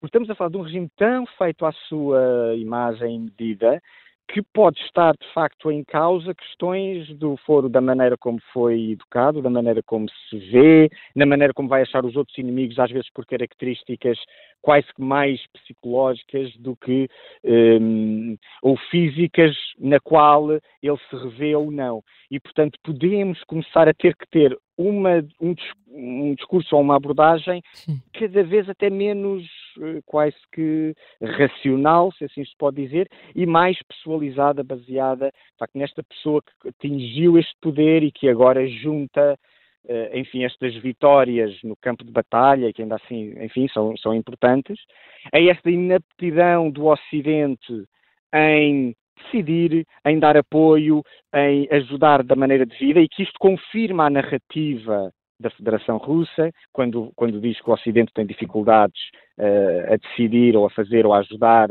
hum, porque está sempre muito dividido e em diálogo, claro que, enfim, digamos que a ação e a ação resoluta, a ação decidida vai estar mais uh, nos regimes mais centralizados naturalmente, como aqui tem sido dito, e agora que chegou a este ponto enfim, de, de, de não retorno, não é? Porque até aqui tínhamos enfim, podíamos ter, obviamente, eh, notar que, por exemplo, figuras como o Prigogine também desafiavam e desafiaram o regime, mas agora já estamos a falar de pessoas que eram queridas de uma parte russa, principalmente que vivia fora da Rússia, eh, e os governos, mesmo os mais autoritários, também têm que ter em consideração a opinião das pessoas. E aqui eu creio que pode haver maneira de outras figuras liderarem alguma dessa oposição. Nenhum regime dura para sempre por muitas narrativas que invente para tentar justificar as suas ações. Acho que não devemos perder totalmente a esperança. Um, Deixe-me também dizer que, eh, que, naturalmente, a figura de Navalny pode inspirar algumas uh, dificuldades que temos com algumas posições políticas que ele tenha, mas, como também foi dito e bem, podemos comparar o seu movimento um pouco mais como o pós-25 de Abril. Ou seja, o que está em causa às vezes é mais a questão de regime, é a política com P grande. Ele estava mais preocupado em abrir espaço e tinha, de facto, o opositor, o Putin, e se calhar a forma deste pensar e, portanto, ainda não era alguém que estava vocacionado para pensar políticas públicas. Ele passou fugazmente por um dos partidos que era um partido que até às vezes tinha de facto votos de pessoas que estavam mais fora da Rússia, que foi o Yabloko. Ele, ele um, depois teve outras posições, claro que podem ser criticáveis, mas podem ser entendidas à luz de uma discussão que ainda não uhum. está a ser feita, porque depois de termos os alicerces para um regime mais aberto e plural uh, e verdadeiramente constitucional, com partidos livres, aí sim podemos começar a debater políticas públicas, ideologias sim. e ideias de forma mais fina. E aí, hum. claro, eu acho que ele não teve tempo de chegar a esse ponto eh, e, portanto, ficou, hum. ficou aqui numa situação ainda anterior a uma Rússia verdadeiramente livre, que é aquilo que todos desejamos a bem do, do povo russo hum. e é aquilo que todos gostaríamos de ter, mas que me parece que para já estamos mesmo numa situação difícil, resta-nos, acho eu, termos uma certa união em hum. torno dos valores ocidentais e mais entusiasmo, como eu costumo dizer. E mais entusiasmo. Valores. Orlando Samas, muito, muito obrigada mais uma vez pela, uh, pelas reflexões que, agradeço, que, que, aqui obrigado. trouxe. Um, um, bom dia. Ana Miguel dos Santos, uh, queria acrescentar alguma coisa? Só duas, dois comentários muito rápidos. Em primeiro lugar, a China, quando há pouco o, o, o António Telo dizia que um, e concordo, a China um, não tem, que, que são, que, que, nós temos uma visão, nós o Ocidente tem uma visão muito de branco ou preto, que a China e a Rússia são amigos, que achamos que são amigos. Eu, eu, eu devo dizer, a China não tem amigos, a Rússia não tem amigos, portanto nós não, uh, o conceito de amizade não é? É em si mesmo um conceito muito ocidental. Eles têm interesses, são países que têm interesse e, portanto, gerem as, as relações externas uh, com os países de acordo Sim. com os seus interesses e aquilo que é mais oportuno uhum. e útil no momento. Depois, uh, dizer que quando uh, há pouco o Orlando falava sobre Prigozhin e Navalny, quase a comparar. Não há, ele não. Ele não desafiou o, o, o, no, sentido da oposição. O, o Prigozhin era um uh, aliado de Putin que, a partir do momento em que percebeu as dificuldades que tinha na África, na, na, na, na, no, na coleta, digamos assim, de, de mercenários, Uh, desafiou porque era um, quase uma luta de galos, uh, porque Perigosina estava era... dentro do sistema Exatamente. e não queria necessariamente E, portanto, mudar. acho que é, acho que é, compararmos as duas é, hum. é, é diminuto, é, é, redutor. E depois dizer só, mais uma vez, que Navalny, independentemente do seu percurso, eu achei eh, curioso eh, agora esta frase final de, de, de, Orlando dizer que depois então se podia discutir políticas públicas. Na Rússia não se discutem políticas públicas. Isso é um, isso é um conceito da, da, da, daqui do Ocidente, é que se discutem nos parlamentos. Portanto, ali não há discussão, ali há um contra ou um a favor do regime e tenta-se tudo para Sim. para contrariar isso. Ana Miguel dos Santos, eh, eh, vamos ter a pessoa que nos pode ajudar até, a hora é essa, que nos pode até ajudar a explicar melhor o que está a acontecer e como é que se discuta, como é que se discute eh, na Rússia. Pavel Elizarov é um ativista russo, tem vários artigos escritos aqui no Observador. Bom dia, obrigada também por estar aqui connosco e estamos com Uh, também há poucos dias, a cerca de um mês das eleições na Rússia, o que é que a morte de Navalny pode, pode mudar na oposição uh, interna a Vladimir Putin? Bom dia, muito obrigado Bom pelo dia. convite. Uh, sim, este, este assassinato de Navalny acho que é mais um tiro no pé do regime de Putin, hum. porque Navalny foi, foi um, um símbolo de esperança uh, do futuro da Rússia e principalmente para mais jovens, para uma geração inteira. E a morte dele, dela, mesmo morte, ela continua a ser este símbolo, acho que é ainda mais forte. Hum. E mesmo assassinando ele, eles não podem matar uh, essa esperança das pessoas, porque é uma essência de vida, basicamente. E uh, eu tenho certeza que, uh, que vai se manifestar de alguma forma e que não vai ser de agrado ao regime de Putin. As eleições, sim, agora vai acontecer em março, 17 de março, que não são eleições na verdade, todos sabemos que não há hipótese de Putin perder as eleições. Mas sempre, nos últimos anos, foi, as eleições foram um, um ponto de risco para o sistema e sempre foram ligadas como manifestações, seja na rua, seja de outra forma, ou, ou na, nos votos. E um, vamos ver o que, o que acontece agora em março, mas uh, duvido que rapidamente pode acontecer uma mudança ali no regime, porque continua a ser perigoso, continua a ser duro, continua, continua a travar uma guerra e e não, uh, não será agora no dia 17 de março que alguma coisa vai mudar. Eh, estávamos aqui a falar do papel que a mulher, a, viúva de Navalny, pode ter uh, na, na oposição russa. Acha que isso pode acontecer? Acho que sim. Hum. Ela pode, hum, pode, pode ter um papel importante uh, nessa luta que continuamos. Por exemplo, o discurso dela de hoje é muito forte ela já assumiu a responsabilidade de continuar uh, o trabalho do seu marido falecido e foi o discurso mesmo de união e, e de continuar a, a, luta. E um, não sei se ela vai, ela consegue tornar-se mesmo um líder na, da oposição unida russa, mas uh, não tenho dúvidas que uh, ela vai ter um papel importante. Uh, uh, queria perguntar-lhe, queria entender ainda uh, um, um, um, outro dado que é a relação entre Vladimir Putin e Donald Trump. Como é que olha para essa, para essa relação?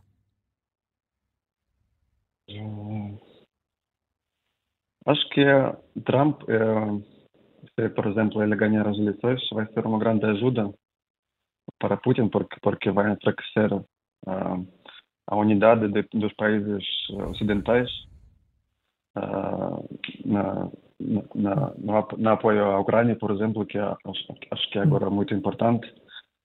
E mesmo independente do, do, do resultado das eleições na América, eu acho que os países europeus devem uh, uh, tomar as medidas independente, que, que não sejam dependentes do, do exército, por exemplo, ou das armas Estados Unidos, hum. porque uh, estamos em perigo e o regime de Putin é perigoso, mesmo sendo enfraquecido ou com medo, pode ser ainda mais perigoso com, com esse medo de, de, de caída. E Putin, por exemplo, ele é, sim, já falaram, falaram hoje que é agente da KGB, sim, ele construiu, conseguiu um, construir este regime ditatorial e a, a, economia russa, por exemplo, é uma agora economia de guerra e mesmo com a morte de Putin, este regime, o círculo dele, que são, que são cúmplices de, de crimes dele, uh, eles não querem ser penalizados. Então, a guerra, possivelmente, mesmo com a caída de Putin, vai continuar Sim. e até se pode espalhar para outros países, que é um grande perigo. E acho que a sociedade europeia tem que ser tem que se preparar para para a guerra com, contra o regime de Putin. Mesmo não se a guerra não acontecer, é sempre melhor hum. bem, estar preparado. Estar preparado. Uhum. Pavel Elizarov, muito obrigada por uh, ter, ter estado connosco em direto aqui no Contracorrente. Desejo-lhe um, um, bom dia. E Ana Miguel dos Santos, estamos aqui a falar sempre da, uh, da posição da Europa e, e, e, começou por nos dizer que esteve em, em Munique, encontrou muitas, uh, muita desunião entre os países europeus em relação às políticas de defesa e segurança. Desunião não existe, porque todos dizem o mesmo. O problema é que depois isso não se traduz em ações. Ou seja, peço desculpa, aquilo que aconteceu já em Vilnius, que é a sensação de desilusão que uh, a Ucrânia sentiu porque uh, foi mais uma mão cheia de nada e, e nota-se uh, a América a tentar justificar um, ehm, o injustificável da não entrada de, na NATO ou da não entrada na, na União Europeia. Um, no fundo, este, eu, eu julgo que esse é que é o principal problema, é que estamos cheios de discursos e depois isso não se traduz em nada. E a, e a realidade é sempre muito diferente uh, dos discursos. Há pouco o, o convidado anterior um, ehm, dizia que agora a Rússia está com uma uh, economia de guerra. A Rússia sempre teve uma economia de guerra. Nós não nos podemos esquecer que a Rússia é dos maiores, a segunda maior exportador de, de material militar. Uh, um, é que nós, nós não nos podemos esquecer que apesar, os dados são, são uh, uh, os Estados Unidos são os maiores investidores consumidores de, de, de material militar e o segundo maior consumidor está a uma diferença gigantesca. A questão é que o maior exportador, o segundo maior exportador, quase com valores muito próximos do, do primeiro Estados Unidos, é, é a Rússia. Portanto, toda a economia, a economia da, da Rússia sempre foi virada para a guerra, portanto não é, não é um, a economia, não é? Uh, foi sempre virada para, para a guerra, portanto há sempre aqui uma, uma vontade. Mas, mas para, uh, regressando à questão europeia, que eu acho que é isso que nos deve preocupar, nós nunca olhamos para a política externa e para a defesa, isso também tem a ver com o próprio percurso uh, da União Europeia, não é? Porque nós não conseguimos chegar a uma união política e, portanto, começámos com uma união comercial, mas depois, uh, depois a realidade ultrapassou a própria, a própria lei. Um, e, e, eu, só aqui um parênteses, uma nota de rodapé, eu acho interessante como é que a teoria política continua a analisar os regimes, sobretudo as autocracias ou as ditaduras, sem olhar para o perfil do, do, do, do ditador.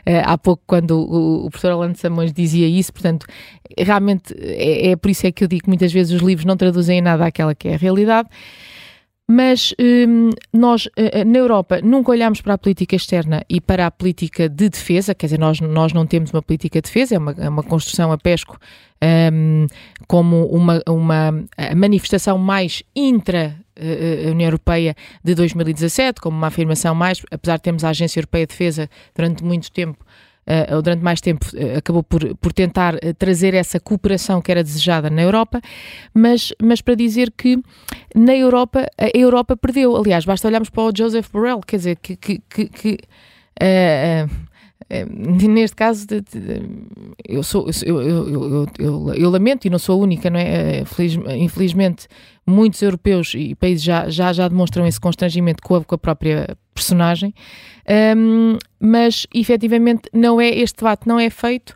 Não, na União Europeia esse debate não é feito. Aliás, basta pensarmos que antes da guerra da Ucrânia, o Macron, que há pouco o Zé Manuel uh, uh, indicava muito bem, dizia que a NATO tem morte cerebral. E poucos dias depois teve que ir à Conferência de Segurança Munique em 2022 dizer não, afinal não está morta, uh, nós, nós estamos juntos e precisamos de vocês porque ficámos um, aflitos não é? Porque hum. a guerra eh, implodiu e, portanto, começou e nós não conseguimos fazer essa resposta, porque tivemos sempre com esses tais interesses, eh, eh, nem sempre, nem sempre conflito, nem sempre convergentes. Sempre a manter, que é este o problema da União Europeia em termos de, de, de estratégia militar, estratégia de defesa e estratégia de segurança, é que nós não conseguimos ter, porque temos culturas com, muito diferentes, e quando queremos juntar essas culturas e juntar essas realidades, eh, vemos as, as, as, divergências, assistimos a hum. essas divergências. Por exemplo, a França, o eixo francês e o eixo alemão. E, portanto, nós não confiamos o suficiente para conseguirmos partilhar e chegar a um nível de, de, de união uh, militar. E, portanto, esse é um problema. Sim. Para não falar do caso português, e só para concluir, Sim. e queria deixar mesmo esta mensagem, nós perdemos, Portugal perdeu completamente qualquer espaço no palco político mundial, com agora, porque, porque isto depois vai ter um impacto na União Europeia, uh, com a guerra na Ucrânia, o que é que está a fazer? Os países do leste a Estónia, a Polónia, um, estão, estão a mandar completamente. A Polónia, neste momento, é um dos maiores uh, uh, uh, investidores em defesa, naturalmente, tem a ameaça na, na, nas suas fronteiras e está a apoiar muito a Ucrânia, e, portanto, no, no, nós, nós perdemos completamente o palco, e, e é pena que nos debates de. de, de, de, de para, que, que, é hoje o debate para o próximo Primeiro-Ministro, não é?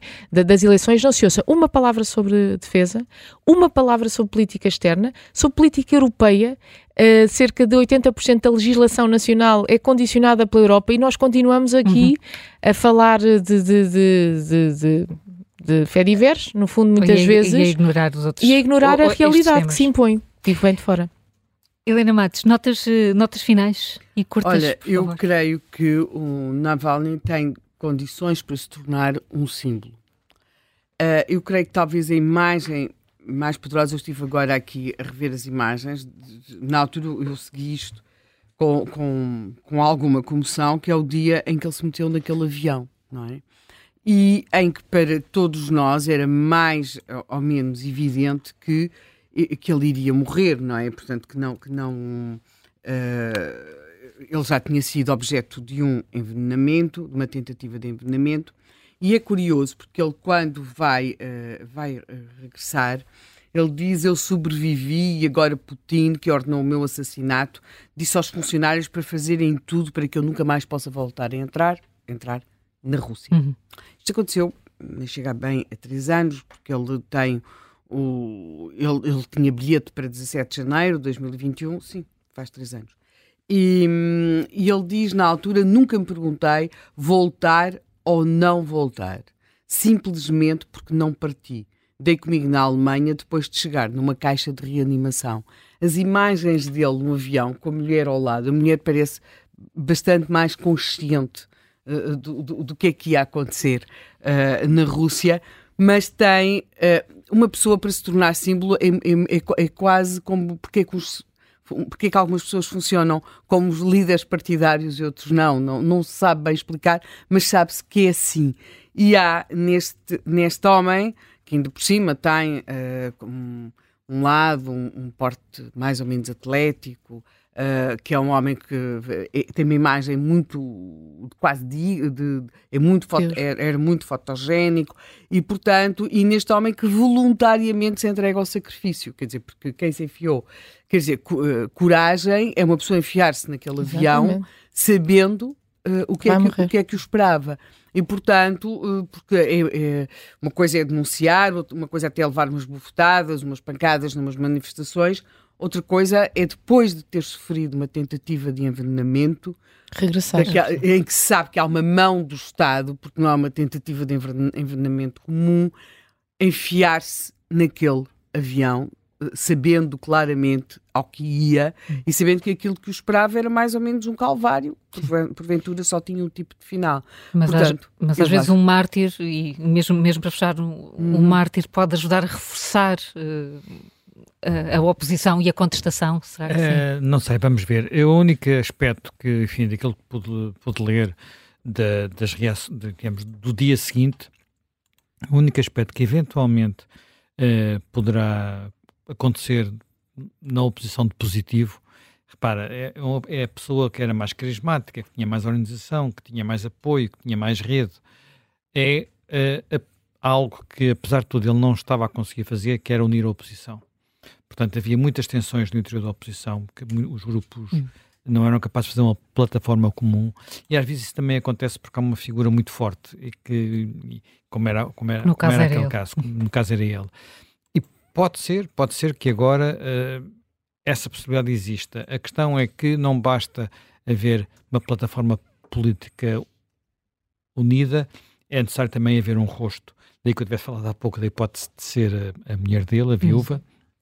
Aconteceu noutros países, muito ali ao lado mesmo na Bielorrússia, mas aconteceu noutros, noutros países, aconteceu também na própria Ucrânia, não é? Portanto, já houve casos desses e, portanto... Desculpa, em parte o Sakharov, a mulher, a dada altura, uh, era quem aparecia e falava. E às vezes isso, isso pode, pode, pode, pode funcionar. Uhum. É evidente que estamos muito cedo para perceber e temos de ter noção de que há aqui uma camisa de forças brutal da parte do, uh, do regime e essa camisa de forças uh, limita imenso as possibilidades. Quer dizer, o medo é a regra e o medo uh, comanda, naqueles, por aqueles lados, comanda a vida, não é? Portanto, as pessoas não, não, não querem arriscar nada, não querem tomar qualquer tipo de risco.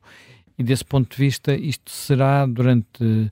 Enfim, não se pode prever o que, é que pode acontecer, porque depende quer de da unidade dentro do regime um dia, no dia pós-Putin, que um dia vai acontecer, e sabemos que noutros regimes, uh, na, na própria Rússia, o desaparecimento do, uh, do ditador tem sempre consequências, e por outro lado, para todos os efeitos, temos que esperar que possa acontecer na Ucrânia, se bem que o que está a acontecer não seja neste momento muito entusiasmante.